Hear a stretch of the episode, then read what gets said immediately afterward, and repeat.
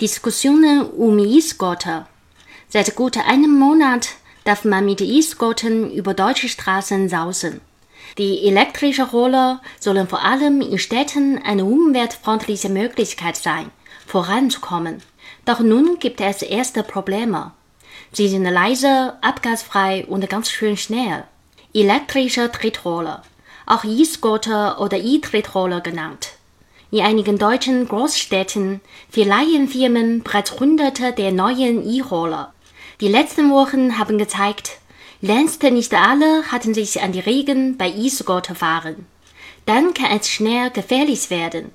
Dazu kommt, dass es auf vielen Straßen und Radwegen mit den zusätzlichen Rollen eng und unübersichtlich ist. Es sind schon einige Unfälle passiert. Viele ärgern sich auch darüber, dass die Leihroller auf der Rücksichtslos abgestellt werden. Dann sind sie zum Beispiel Fußgängern im Weg, blockieren Rollstuhlfahrer oder Kinderwagen. Ganz so umweltfreundlich wie ursprünglich gedacht sind die Leihroller übrigens doch nicht. Durch die häufige Nutzung hatten viele nur etwa drei Monate.